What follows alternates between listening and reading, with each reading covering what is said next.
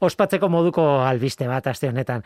Teknopolis saioak, ETBko zientzia saioak, Eluia Fundazioak ekoizten duen programak. Aipamen berezi bat jaso du foro transfiere sarietan. Gainera, ibilbide osoari emandako saria da. Beraz, zorionak teknopolisekoei. Transfiere sariak urtero ematen ditu zientzia, teknologia eta berrikuntzaren foro europarrak. Transfiere foroak. Esan behar da, duela hogeita bi urte hasi zela zientzian telebistan divulgatzen Teknopoliseko ekipoak. Bueno, gara hartan beste, beste ekipo txikiago batzen, baina tira, hogeita bi urte denbora pasatu da, eta bidean sari asko eskuratu dituela, gainera. Zerrenda benetan luze-luzea da. Zientzia divulgazioaren Europako telebista programa honenaren saria, European Media Awards sarietan 2000 bederatzean, Ase Biogenoma Espainia saria 2008an, ikaslan Euskadi lanbide ezriketako ikastegi publikoen elkarteren saria 2008an, zazpigarren teknalia kazetaritza saria 2008an, asezik Eugenio Tutor saria BIK zine zientifiko jaialdian 2008an, Asebio elkartearen saria berriz ere 2008an, eta Euskadiko ingurumen kazetaritzako saria 2008an. 2008, 2008, 2008, 2008, 2008, eta orain salto egin dugu 2008 batera. Sari pila bat. Oraingoa, ibilbide osoari emandako saria, foro transfiere sarietan. Mendik bidali nahi diet, zorionak haundi bat e, ekipokoei, beti ez baita erraza zientzia divulgatzea telebistaren testu inguruan. Sariak ongitorriak izaten dira nola ez, baina ez dakit. Oraingoan bereziki pozik nago Teknopolisekoen lanaren ibilbide luze eta neketsu hori egindako horri egindako aipamen bat delako, ez? Da lan bat behar, behar ez dana ikusten, baina batzuetan gogorra eta batzuetan zaila egiten da eta horrexegatik ba horixe. Zorionak Teknopolis. Badakizue asteburuetan Euskal Telebistan Teknopolis programa dago ikusgai, larun batetan eh, ordu bat erditan eguerdian ETB batean eta igandean, igandeetan ordu berean ETB bien.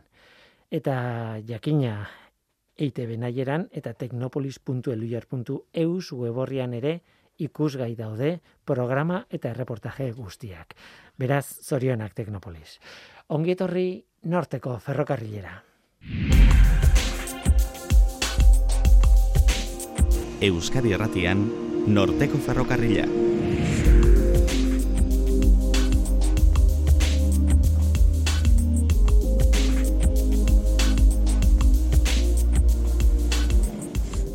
Kaixo denoi, zer moduz, telebistako divulgaziotik, irratiko divulgaziora.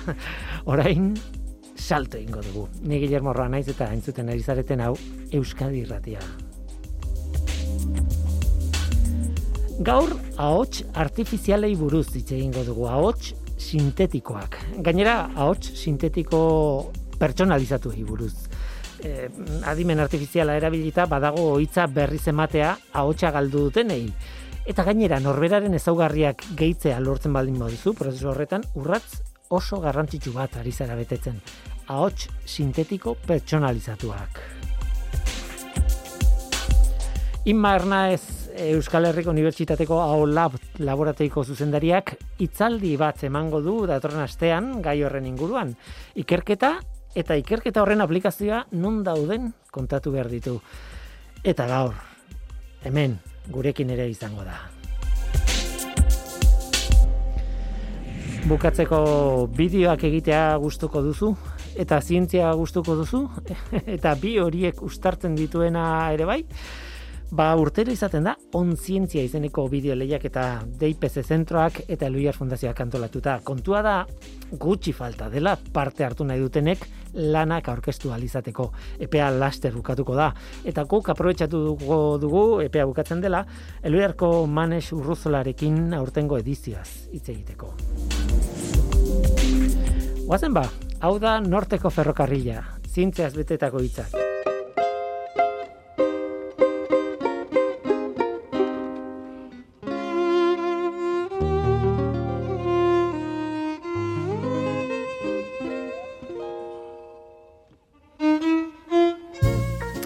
Nire alabak ipuinak maite zituen. Eta hori oso dago, historioak maite zituen, fikzioa. Hasieran haren gelan zituen ipuinekin konformatzen zen, baina pixkanaka material berria hasi zen eskatzen. Lo hartzeko garaian, material berria eta zirraragarria gutxienez ordu erdiko ekoizpen berri bat gauero eskatzen zian. Eta ni nintzen ekoizlea. Ni nintzen produktorea, ni nintzen gidoilaria eta batez ere ni nintzen kontalaria. Ni nintzen off ahotsa. Ahots nekatu bat bide batez. Egunean zeharreko lanak bukatu eta gero. Eta batzuetan etzen ahots bakarra izaten. Pertsonaiak daude fikzio on batean, noski. Eta pertsonaia bakoitzak berezko ahotsa behartuen. Off horren ahotsaren ezberdina gainera. Ahots larria, ahots fina, edo beldurrez betea edo gaiztoa. Den denak ahots histrioniko xamarrak. Baina nik ahots bakarra nuen eta beste ahots ikasmatzeko gogorik ez. Saiotu nintzen erosten ahots ez betetako kajatxo bat eta ezin. Nire agindupean, haiek nahi moduan erabili nahi nituen.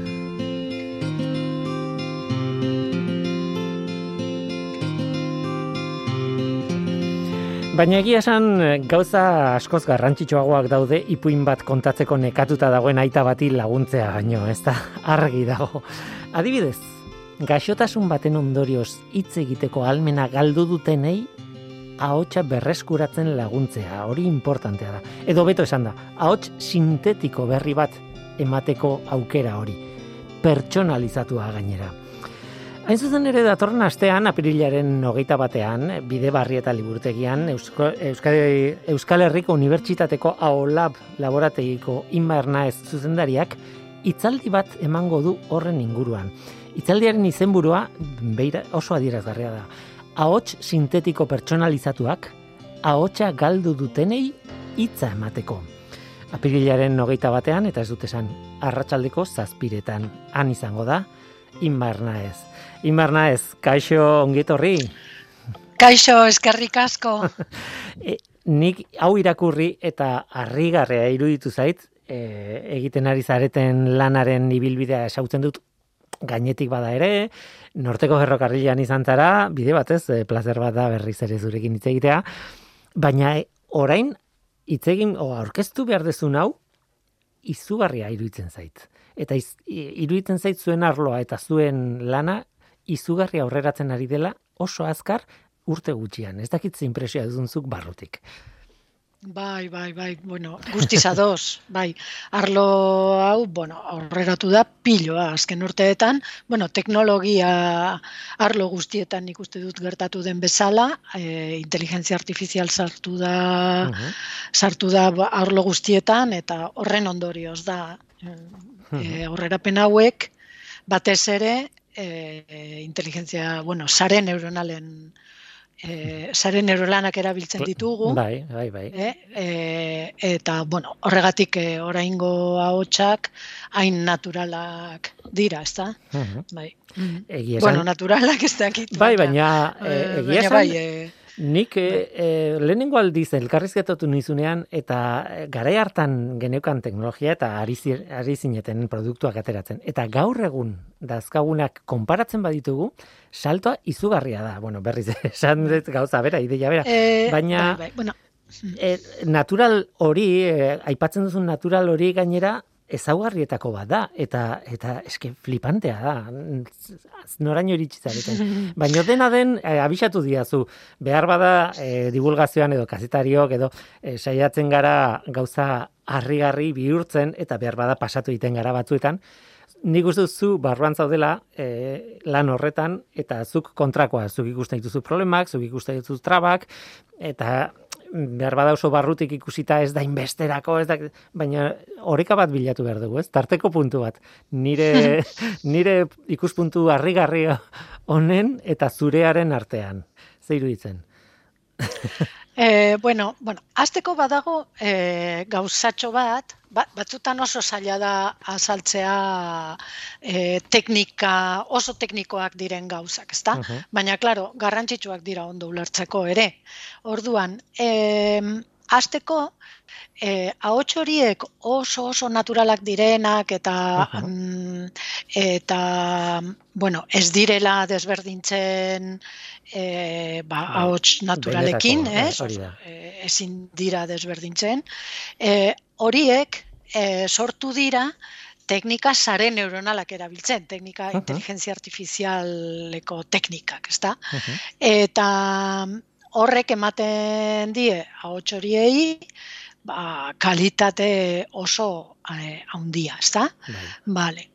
Baina gero, e, e, guk erabiltzen ditugun teknikak, adibidez ahotsa personalizatzeko, naiz eta egin aldugu sare neuronalekin eta horretan gaude e, ikerketan, Mhm.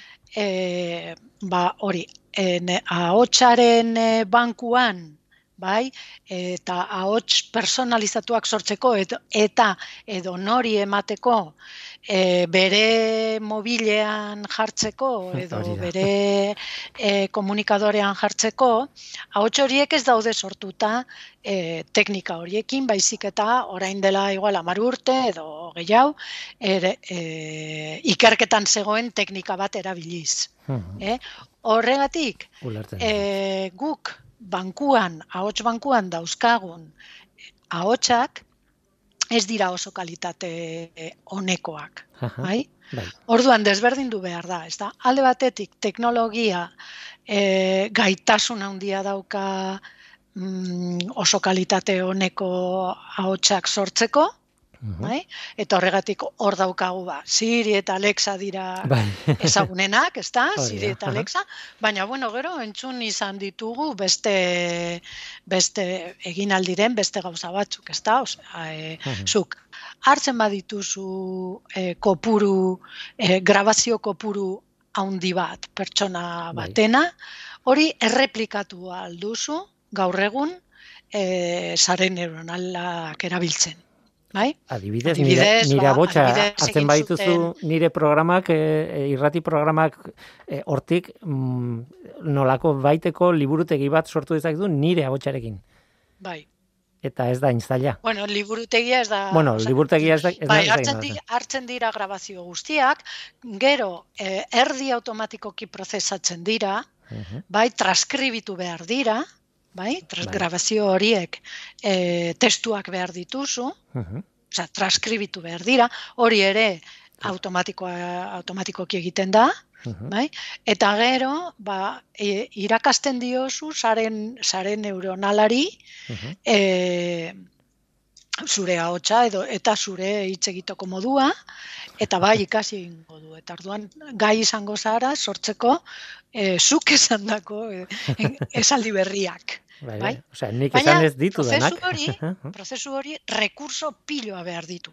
Baina piloa esaten dudanean da benetan piloa, osea, grabaketa orduak eta orduak, bai, grabazio Claro, asko claro. eta asko, eta gero lan asko. Claro. Zeren e, prozesua, bueno, automatikoa da, baina egin behar da, Mhm. eta zuzenketa asko egin behar dira normalean, eta bueno, errekurso bat asko behar dituzu. Gero, e, gero behar dituzu, ba hori, tarjeta e, prozesadore, Mhm.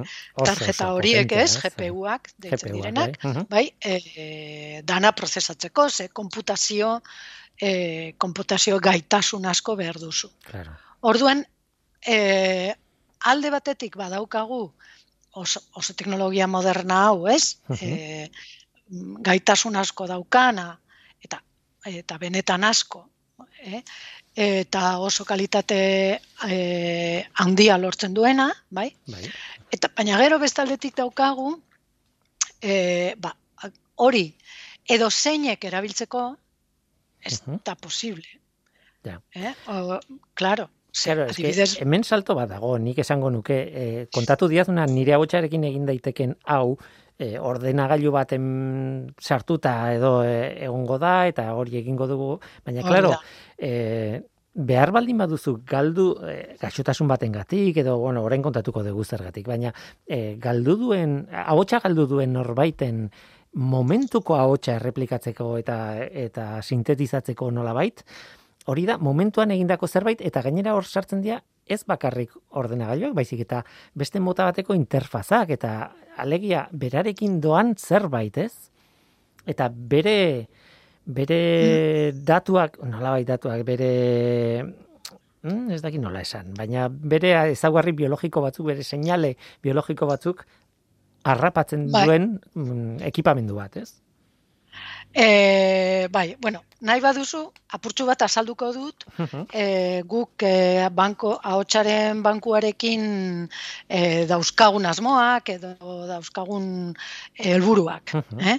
Osea, e, mm, guk egiten duguna da, e, alde batetik badaukagu bere ala grabatuta edo bere ala e, sortuta e, errekursoak ahots artifizial bat sortzeko, bai? Mhm. Baina ahots artifizial ahots artifizial horrek kalitate ertainekoa da, eh? Ez da oso kalitate hondikoa, baina e, mm, baina berarek ahots horrekin egingo duguna e, zera izango da.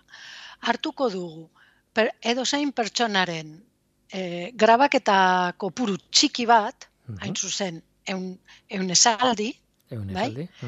eta dauzkagun, gordeta dauzkagun, ahotsa, beraren ezaugarriei moldatuko dugu. Bai? Eta beraz, e, bihurtuko dugu ahots hori, grabatuta daukaguna, bai? E, beste ahots artifizial batean, zure ezaugarriak e, dauzkana. Pertsonalizazioa. Bai, bai personalizita. Horri deitzen, di, deitzen zaio, e, ahots personalizatua. Oh, bai? E, beraz, hori ere, sare neuronalek egin alda, eh? egin alda, baina e, gaur egun, e, ba ez igual mobilean, eh? beste e, teknologia, beste, e, bai, beste puntu bai. batean dago. Claro ez dakit, ez dakit ondo e, azaldu dudan. Bai, bai, bai, bai. E, bai, orduan, e, lortzen dana, e, gerta daiteke zuk, zure grabaketak ez badira oso kalitate honekoak, ba, emaitza ere ez du izango oso kalitate ona. Uh bai? Adibidez, grabatzen baduzu gure grabatzeko gelan, bai? audio profesional e, grabatzeko gai den gela bat, bai, akustikoki isolatua bai, bai, eta ba, zarata bai. barik. Eta gu bagaude e, bazu vigilatzen, ondo ahoskatu duzula. Bai, eta errepikatu behar denean, errepikatu. Eta... Hori da, esara, esarela okertu, eta esara, esarela gelditu, eta bar, eta bar, e, segurazki emaitza hobea izango da. Claro. Bai?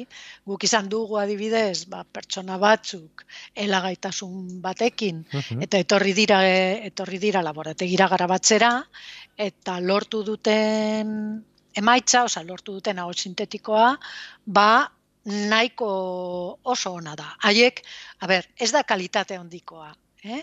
Baina bera pertsonaren eh ahotsaren ezaugarriak harrapatu ditu, bai? Baina, eh, claro, ez guztiak, eh? Osea, ez, ez da hots, ez da zure hotsa bezala. Baina, claro, baina eh, guk ez, eh, desberdina da, claro. ez da hots estandar bat. Claro. Claro, hemen, pentsatu behar dena da.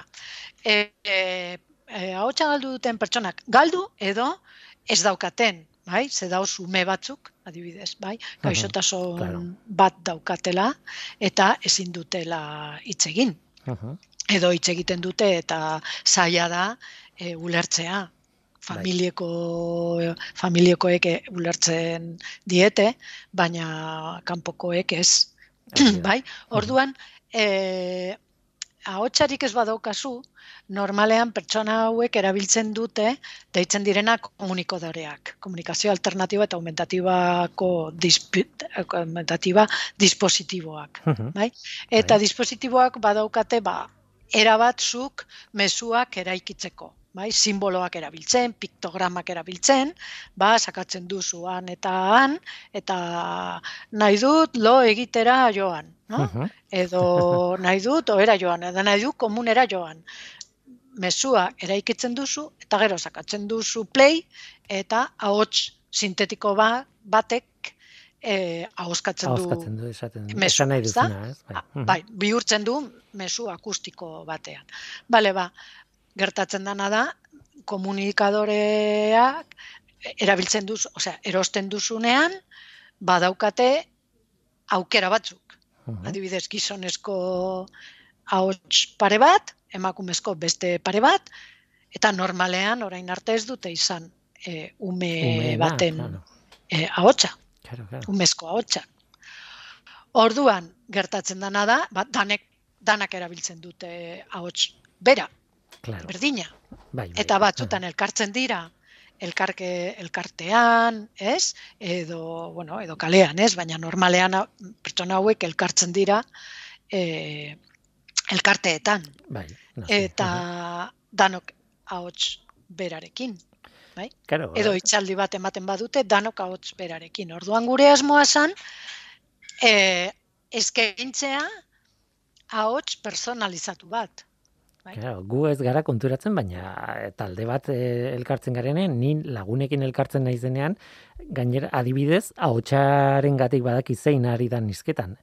Denok izango bagenu ahots berdina, begiratu beharko nuke, ah, honek esan du, eta edo horrak ez.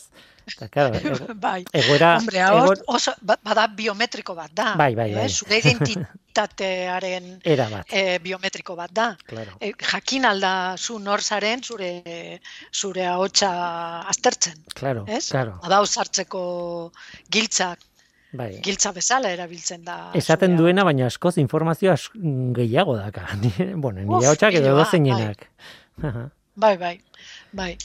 Orduan, claro, galtzen duzunean, e, asko galtzen duzu. Komunikatzeko, e, komunikatzeko, ez da bakarrik, Osa, galtzen duzu apurtu bat zu identitatearen Identitatea, ez, bai. parte bat, ez? Aha. Bai? Zuek- Orduan, tresna hauek, komunikadore hauek oso oso em, erabilgarriak dira eta bueno, laguntzen dute piloa, bai? Eta orduan ahotsa guk jartzen duguna edo e, saiatzen gara jartzen da e, bakarrik e, komponente bat, bakarrik ahotsa sintetikoa.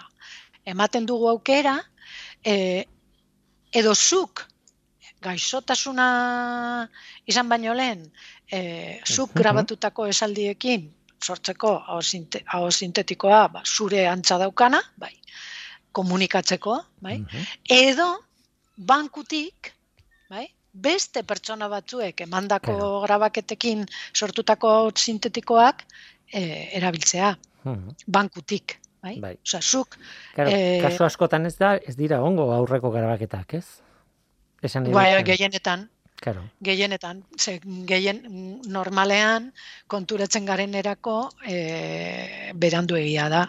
Mhm. Bai, Claro, claro. bai, claro, edo bai, edo batzutan bakarrik mm, adinagatik.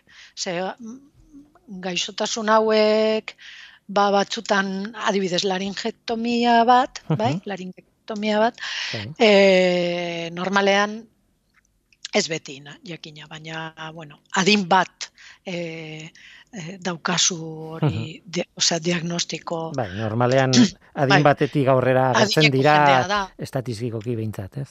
Claro, eta orduan ja, ahotsa, ja nahiko txarto daukazu. Nik adibidez, nik eh, dauzkat eginda e, neure grabaketak, orain dela hamar urte edo gehiago, eta ia ia ez ditut ezagutzen. Claro. Ose, bai, bai, oso Baina- beste pertsona bat dela. Horrelako kasu baten behar izango bat zenun, espero dezagun ez, baina nola bait baduzu abia puntu bat, ez? E, zurea, aspaldikoa, baino zurea den abots bat behintzat, ez? Ah, bai, bai, bai, nik horregatik gordetzen dut, Claro. en paños de oro. Aipatu Bai. duzu laringektomiaren kasua eta eta lehen adibidez ela e, gaixotasuna eta e, Bai. mota horretako gaixotasunekin galdutako ahotsei espreski behiratu diezue, ez? Bai, bai, bai, claro. Proiektu hau sortu hasieran, eh, hasieran ez, gu hasi ginen adaptazioa egiten, horri teknika honi deitzen zaio ahotsaren adaptazioa, bai? Mhm, bai. Non erabiltzen duzu alde batetik rekurso handiak e, e, gero adaptatzeko oso grabatek eta gutxirekin. Honekin hasi ginen ikerketa egiten eta baina bueno, ez genuen pentsatu aplikazio honetan. Claro. Baina gero bai, gero e, konturatu ginen erabilgarria izan izan izan aldala eta ez zegoela eta tekniko tek, ez zegoela pres, teknikoki ez zegoela pres erabiltzeko, Aha. bai?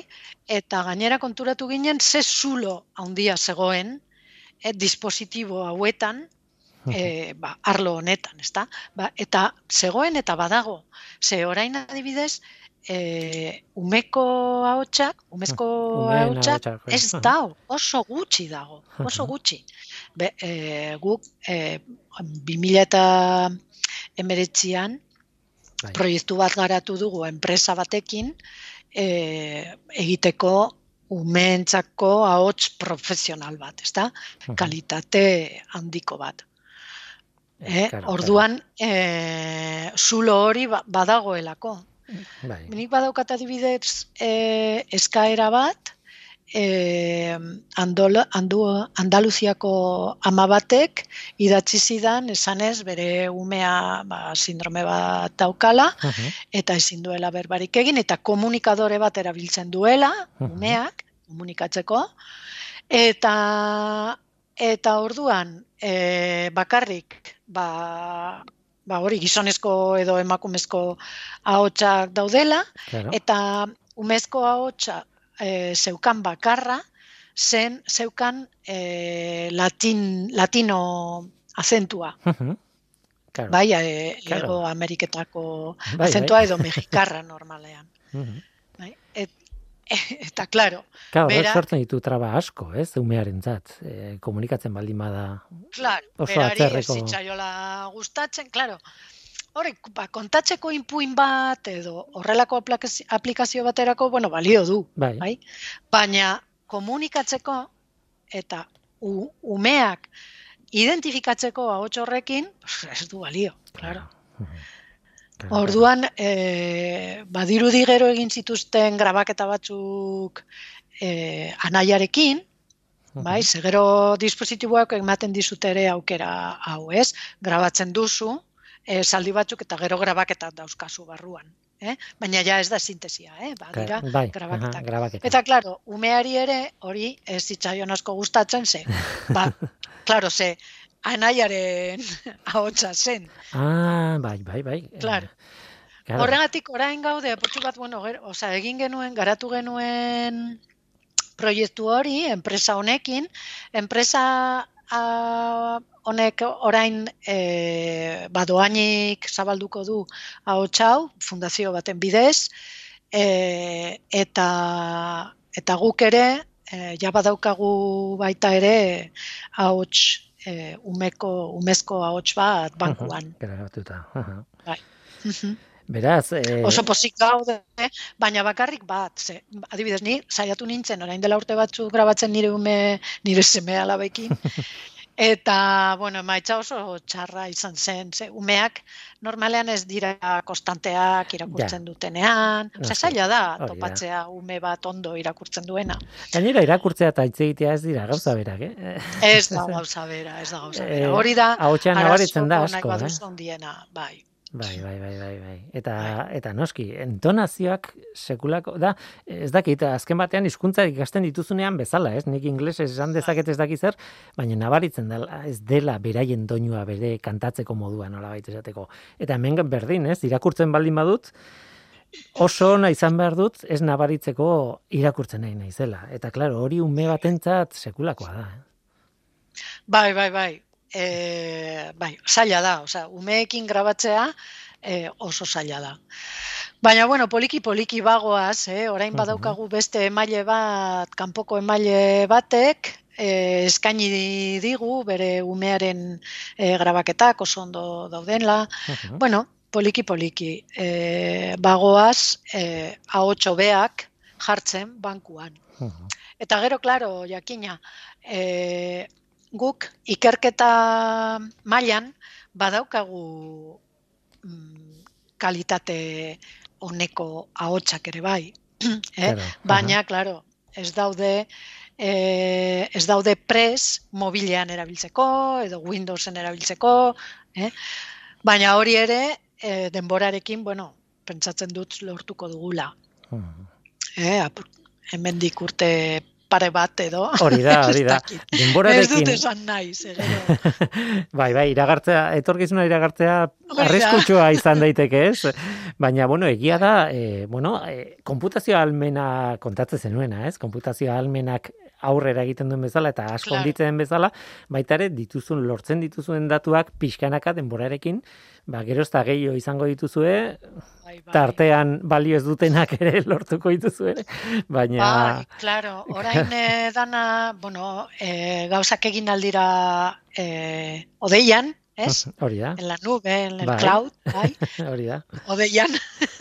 Orduan, eh, claro, eh, Mm. Bueno, hori, eh, claro, guk egin beharko genuk, ezta? Osea, eraiki. Eta claro, gu ez gara enpresa bat. Claro, claro.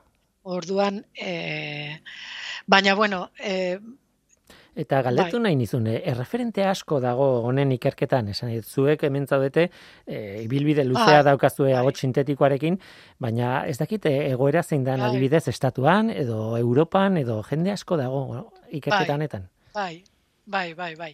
Bueno, esan behar dut, erabiltzen dugu sof- softwarea, hau Mhm. eh, adaptazioa egiteko, Mhm. ahotsaren adaptazioak egiteko, erabiltzen dugun softwarea, eh, open source, Ah, vale. kode irekia da. Bai, software Eh? librea. Bai, bai, software, kode irekia da, bai. Aha.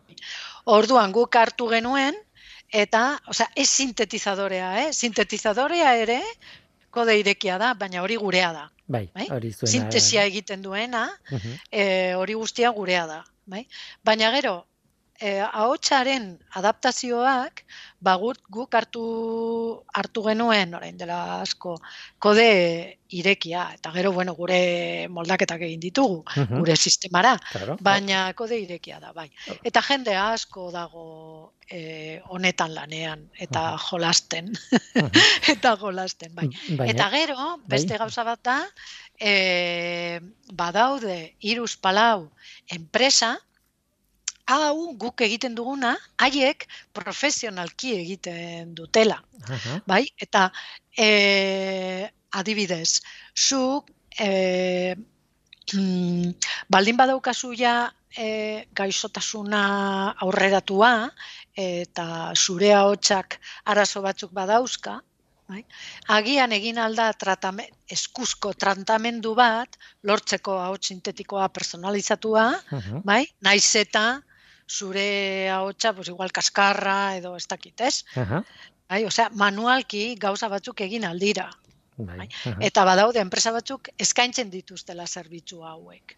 mhm. Eh, ba- Basoaz bere e, basoaz laborategira, egiten dituzu grabaketa batzuk, haiek zuzentzen dituzte, egiten dituzte froga batzuk, gero berriz soaz aber, e, pues, bueno, tratamendu personalizatua. Mhm. Bai, hori egin alda ere.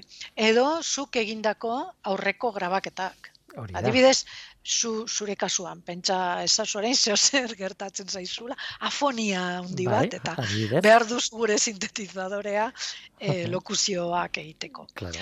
Ba, ba, ba, erabili beharko genituzke aurretik egindako Aha. zure grabaketak, ezta? Eta nire lanbidearen gatik edukiko Guk genituzke. egingo genuke, baina, Bai, baina, baina claro, jende askorentzat ez da hain, ez dago Claro, hain besteko guk ezin materiala. dugu- Ezin dugu egin, bueno, Claro. eh, denbora ez daukagulako, ezta? Osea, ezin, eh, orduan, eh, enpresa batek egin aldu. mhm. Bai, bai. Eh? Eta bai, Ingalaterran badago bat, Eskozian, Eskozian badago ba, ba, enpresa bat, Israelen beste bat, Mhm. Estatu Batuetan beste bat, Kanadan beste bat, osea que badago enpresa batzuk zerbitzu hau eskaintzen dutena. Baina ez ez gaztelaniaz Claro, eh, hizkuntzak, eta ez euskeraz. claro, hizkuntzak sekulako sekulako garrantzia du eta Bai, bai, bai. claro. eta hizkuntza batetik bestera sekulako aldeak, claro. bai. Guk, Tira, ba. eh, Bai, esan esan. Bueno, eh, komentatu nahi nuen gu, a, guk hasieran proiektuarekin hasi ginenean, hasi ginen hainbat hizkuntzetan, ez bakarrik euskeraz ez, eta gaztelania, baizik eta egalegos, e, Mhm. katalanez, eta ba geneukan txineraz, Ah, ja. Esloveniarra, e, alemanes, bueno, Mhm. hizkuntza asko, ez da, amaika uste dut. Zer gertatzen da, hizkuntza horiekin guztiekin ezin dugu, osea, sintetizadore horiek, Mhm. e, horien kodea ez da gurea.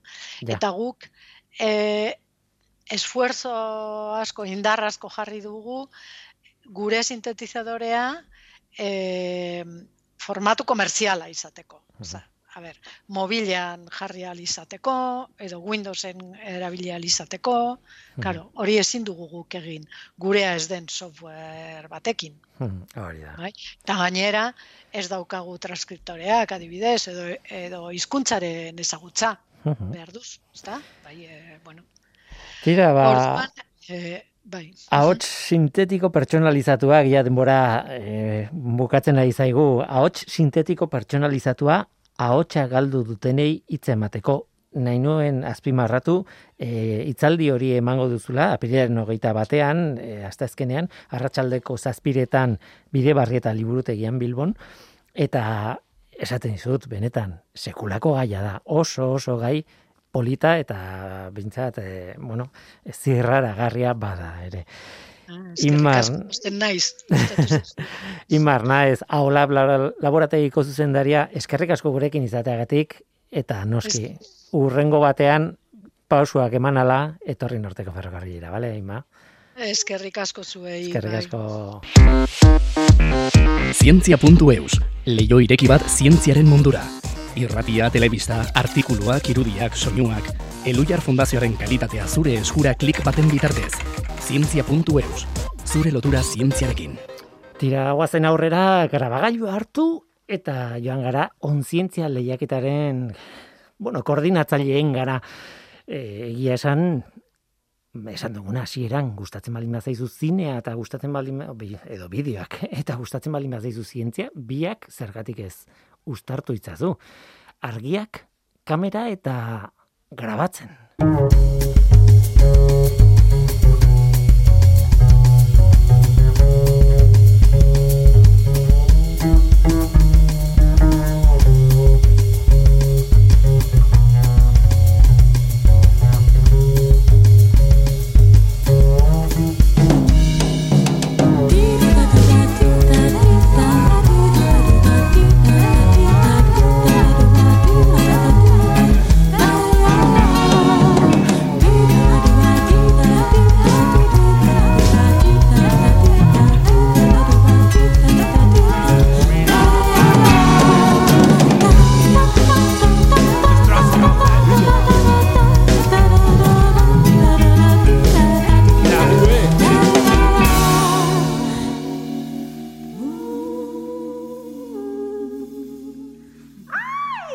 astean bukatuko da EPA onzientzia lehiaketan, bideo, zientziako bideoen lehiaketan parte hartzeko, bueno, lanak entregatzeko EPA bukatzen da apirilaren hogeita batean. Eta hori gogoratzeko eta onzientzia zer den gogoratzeko. Eta bar, ba, Manes Urruzolakin eluiarko koordinatzailea nolabait esango dugu.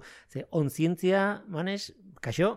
Kaixo, Onzientzia da Eluiar Fundazioak berak DIPC, zerekin, zentroarekin, fizikarien zentroarekin egiten duen urtero urtero antolatzen duen bideo lehiaketa bat. bai, hori da, dagoeneko ja amaikagarren edizioan sartu gara, eta eta abentura honetan hasiera hasieratik Donostia International Physics Center, DIPC, eta Elujarrek elkarlanean antolatzen dugu. Beti izan da bideo txikien, ba, txikiak. Nik ez dakit eh, zer esan txikiak diren edo handiak diren. Ze gaur egun bost minutuko inguruko bideoak ez dakit handiak edo txikiak diren. YouTuber batentzako oso handiak dira, oso luzeak. Baina behintzat ez da ordu beteko dokumentala, esan nahi dut. Bueno, ber, bertsolariarek esaten zuen bezala, eh, txikia bai, baina eskaxa ez. Kasu honetan txikia baino, bueno, laburrak, ez da, bideo laburrak eh, esaten dugu, egia esan hori ere, e, aldatzen doa, ze duela amaika urte, bos minutu baino gutxiago laburra zen, orain bos minutu eternidade bat da, ez da, e, ikusentzunezkoetan. E, guk, bueno, epe hori edo muga hori ez dugu aldatu, amaika urteetan, e, baina bai, bueno, eskatzen duguna da, bos minutu baino laburragoak diren bideoak, e, eta, eta, bueno, egia esan hori da muga bakarra. Ze gero hizkuntza aldetik e, aurkeztu daiteke bai euskeraz, bai gaztelaniaz eta bai ingelesez, eta, eta zientzia eta teknologiari buruzkoa izan da ere, hor barruan edo zein gairi buruz e, aurkeztu daiteke izan daiteke ba, adibidez, ez da zientifikoen inguruan, bitxikerien inguruan, norberak egindako esperimentuen inguruan, edo, edo zientziaren barruan, ba, ba, polemika sortu duen, edo interes berezia sortzen duen gairen baten inguruan, edo eskolan ikasitako zerbaiten inguruan, edo norberak ikartzen duen zerbaiten inguruan, bueno, mila aukera daude. Minutu erdiko bideo bat ere izan ziteken? Minutu erdiko bideoa izan den daiteke, eta batzuk aurkezten dute oso oso bideo laburra. E, idea garbi baldin badago, eta transmititu nahi den mestua garbi baldin badago, ez dago zertan bos minuturaino estiratu beharrik, ez? Aspaldi jarri zen martxan aurtengo edizioa, bide batez amaika garrena, azuk aipatu duzu amaika garrena, ia ospatu genuen amargarren edizioa, amar urteia, baina amaika urte ez, eta e, aspaldian e, ikasturtearen hasieran jarri zen martxan gutxi gara bera ez. Bai, urtero horrela egiten dugu, urria aldera edo jartzen dugu martxan lehiaketa, eta apirila aldera edo bukatzen da aurkezteko epea, gero epaimaiak maiatzean e, erabakia hartu aldez al izan dezan eta gero ekainean izaten da sari banaketa. Beraz, ja azkeneko txampa aurkeztu al izateko horrek ez du esan nahi, eh onzientziaren azkeneko txampa denik, hain zuzen ere aurten e, ekainean banatuko direlako e, sariak, sariketa ekitaldi bat egongo da, baina berezia izango da, bueno, berezia ez, baina berezia bai e, sentzu batean, eta da aurten bai, aurten ekitaldia bera fisikoki egongo dela, ez? Bueno, ala espero dugu. Eh, ala espero dugu, eh, lehen urtean, eh, amargarren urte hurrena izan zen, eta izu zen ere, ba, ba, pixkate ba, efemeride hori, edo zenbaki borobil hori ospatzeko zerbait berezia egin egin genuen, eta etorri zitzaigun berezia, baina kontrako norabidean ez da, e, pandemia bete-betean, harrapatu gintuen, eta orduan ezin izan genuen ekitaldi publiko bat egin. E, aurten, bueno, ba, xoabe-xoabe, eta e, e, segurtasun neurri guztiak e, errespetatuz, baina bai, ekitaldi publiko bat egingo dugu, aurreko urteetan egiten, ba, zortzigarren, behatzigarren edizioan eta egiten zen bezala, e, donostiako tabakaleran izango da bi gauza daude gogorarazteko, bata da zein dan web horria, onzientzia.tv, ez? E, hori da e, web horri ofiziala. Hori importantea da, bueno, bate, batetik e, oinarriak ikusi nahi duten erantzat, ba, daudelako, edo e, gutxi gara berako lanak nolako adien, ba, batez ere hori, aurreko ediziotako lan guztiak hor daudelako zintzilik, eta dira medio mordo bat, ze amaika urteko lanak daudean, eta ez da gutxi, Baina bestetik ere importantea da esatea, bueno, ja azken txampan gaudela eta sari batzuk badaude eta behar bada erakargarria egingo zaio norbaiti pentsatzea, bueno, eh, behar bada minutu erdiko bideo bat edo minutu erdiko bideo bat egin dezaket eta irabazi dezaket, zer, zer irabazi dezaket? Ba, ba sari potoloak daude, bai, sari handiak e, dira. E, sari nagusia, edo aurkezten diren bideo guztien artean onena e, dela e, aukeratzen dena, horrentzat e, irumila euroko saria dago. Gero badago, e, euskarazko bideo honenaren saria, hau da, e, euskaraz aurkeztutako bideoen artean, pintzat bat saritzen da, e, eta horrek 2000 euroko saria du. Horrek ez du esan nahi, sari nagusia irabazten duenak euskerazko baldin bada, ba, irumila euro eramango ez dituenik, eh? Noski, e, aragia, euskaraz aurkeztutako bideo batek edo zein sari irabaz dezake, baina e, sari nagusia irabaztiko balu gaztelaniaz edo ingelesez aurkeztutako bideo batek, beti euskerazko bideoen artean bat saritua izango dela bermatzen dugu horrela. Eta gero, berdin egiten da gazte sariarekin. Hemezortzi urtetik beherako parte hartzaileen artean ere, bideo bat saritu egiten da. Gazte saria deitzen diogu, eta horren entzat gordeta daude mila euro. Eta berdin, ez du esan nahi, emezortzi urtetik e, berako norbaitek bideo bat aurkezten badu, ez zinduenik irabazi sari nagusia, noski irabaz dezakela. Eta gero hiru e, epaimaiak ematen ditun hiru sari hori ez gain, badago baita ere, publikoak aukeratzen duen e, saria. Publikoaren saria deitzen diogu, eta hori da, ba, lehiaketara aurkezten diren, eta eta lehiaketaren webunean onzientzia.tv-en ikusgai jartzen ditugun bideo guztien artean, bozkatu daitezke bideo horiek guztiak, eta ba, bozka gehien jasotzen dituen bideoak, e, bosteun euroko saria izango du polita da, e, sari banak eta ekitaldi bat izatea, ba, bertan proiektatzen direlako ere, e, bueno, edizio horretako bideo irabazleak, noski. Ordan polita da, norberak egindako bideo bat eh, han ikustea, ez, e, erakusgai. Behar bada eta hori urtero azpimarratzen dugu kalitatea ez da benetan bilatzen ez dakit nola, gaizkiari naiz desaten. Kalitate teknikoa ez da bilatzen den edo azkeniko helburua. Esan nahi dute e, pentsatzen dut National Geographic ez dela presentatuko, ez ditu egingo bost minutuko bideorik e, onzientziarako, baina ez da kontu hori, ez da profesional talde batek egindako lan teknikoki perfektua eta hori ez da helburua, ez? Ez, hori da. E, Asieratik lehiak eta jarri genuen etik martxan, e, garbi esaten genuen eta oinarrietan horrela jasolta dago gainera zehatz mehatz, bikaintasun teknikoa baino, ba, gehiago baloratuko dela ideiaren originaltasuna edo ekarpena, ez da? E, alegia, mamiak pixu gehiago izango duela ba, e, azalak baino, ez da? Baina egia da gero urteak pasala ikusten ari garela e, profesionalaren eta amateurraren arteko muga hori ere gero eta lausoagoa dela. Ezta e, gaur egun mugikor batekin gauza zoragarriak egin daitezke eta egiten dira. Eta, eta ba hori ez, e, askotan gazte sarirako aurkezten diren e, gazteek beraien mugikorrarekin egindako bideoekin harrituta uzten gaituzte zen maila tekniko e, ematen duten. Beraz, Baina bai, bai, ideia eta filosofia hori da. Eh? E, bikaintasun teknikoa eta formatua baino gehiago ba, baloratzen dela beti ba, ekarpena edo ideiaren originaltasuna. Gainera nik ikusi izan ditut e, stop motion e, animazioak, ikusi ditut marrazkiak, ikusi ditut pixkat denetik. Esan edute e, ideia ideia xelebre hori izatea eh, egon daiteke lotuta ere formatuarekin naiz eta teknikoki perfektua ez izan eta badaude badaude zea batzuk eh, eh joia batzuk hor sartuta. Bai bai e, youtuber formato klasikotik hasi eta aurkeztu izan dira ba hori marrazki bizidunak aurkeztu izan dira txontxongiloekin egindako bideoak e, gehiago igual dokumental estiloa dutenak e, edo edo eskolako laborategian grabatutako bideoak, e, bai, danetik dago, eta hori da, lehiaketaria beraztasuna ematen diona, ez da, hori da, zuzen ere. Bueno, eta bukatzeko, esan dugu, sariketa banaketa ekitaldia, o, sariketa, sari banaketa ekitaldia ongo dela, e, tabakaleran izango da ekainan, horren berri emango dugu bere garaian, eta gainera, ea, irabazleak lortzen ditugune norteko ferrokarrilera ekartzea, eta bertan proiektatuko direla lan ira, ira, ira, bueno, irabaz, saria irabazitako lanak, ez? Eh, hitzekin nahi naiz desordenatzen nire buruan. Tira, saridunaen lanak proiektatuko dira, baina ez datuki bakarra, eta hori da zuek eskintzen duzuen beste kontu bat, eta da, teknopolisaioan ere, ETB-en bertan, e, Deluiar Fundazioak egiten duen zientzia saio horretan ere, e, proiektatu edo emitituko direla e, lan irabazleak edo batzuk behintzat bai.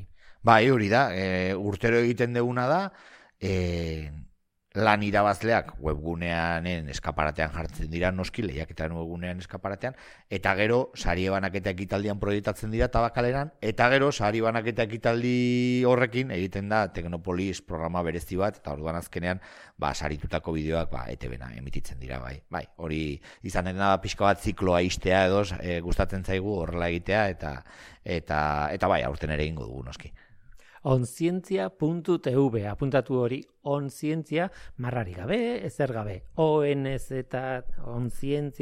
onzientzia.tv ez dakit dena kontatu dugun, manes. Bueno, e, bai, bai, eta egia esan e, egun gutxi gelditzen dira, beraz, e, animo, animatzen denak, ba, lehen bailen klikatu dezala, onzientzia.tv, hor dute egunean dute informazio guztia, parte hartzeko baldintzak, oso erraxak direla, oso simplea direla, eta, zuk esan duzun bezala, aurreko urtetako lan, lanak, ba, inspiraziorako balio dezaketenak apirilaren hogeita batean izten da epea, lanak orkesteko epea. Manes urruzola, eskerrik asko. Eskerrik asko zuei, mi esker.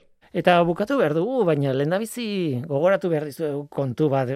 Astero esaten dugu, baina merezi du Twitterren gure kontua aldatu egingo da. Eta, bueno, gogoratu nahi dizuegu, zergatik, ba, abildua norteko F, kontu hori, betikoa, ba, bueno, desagertuko da laister, baina ez gara gu desagertuko. Aldiz, e, jarrai gaitzak ezue, eluiarko zientziako produktu guztiak bateratzen dituen kontu berri batean, dagoeneko martxa dagoen, berria deitzen diot, baina dagoeneko martxan dago mm, jau aste batzuk dira. Abildua eluiar zientzia. Hori da, Twitter barruan gure txoko berria, han izango gara, han izango gaituzue, eta horixe, arpidetu.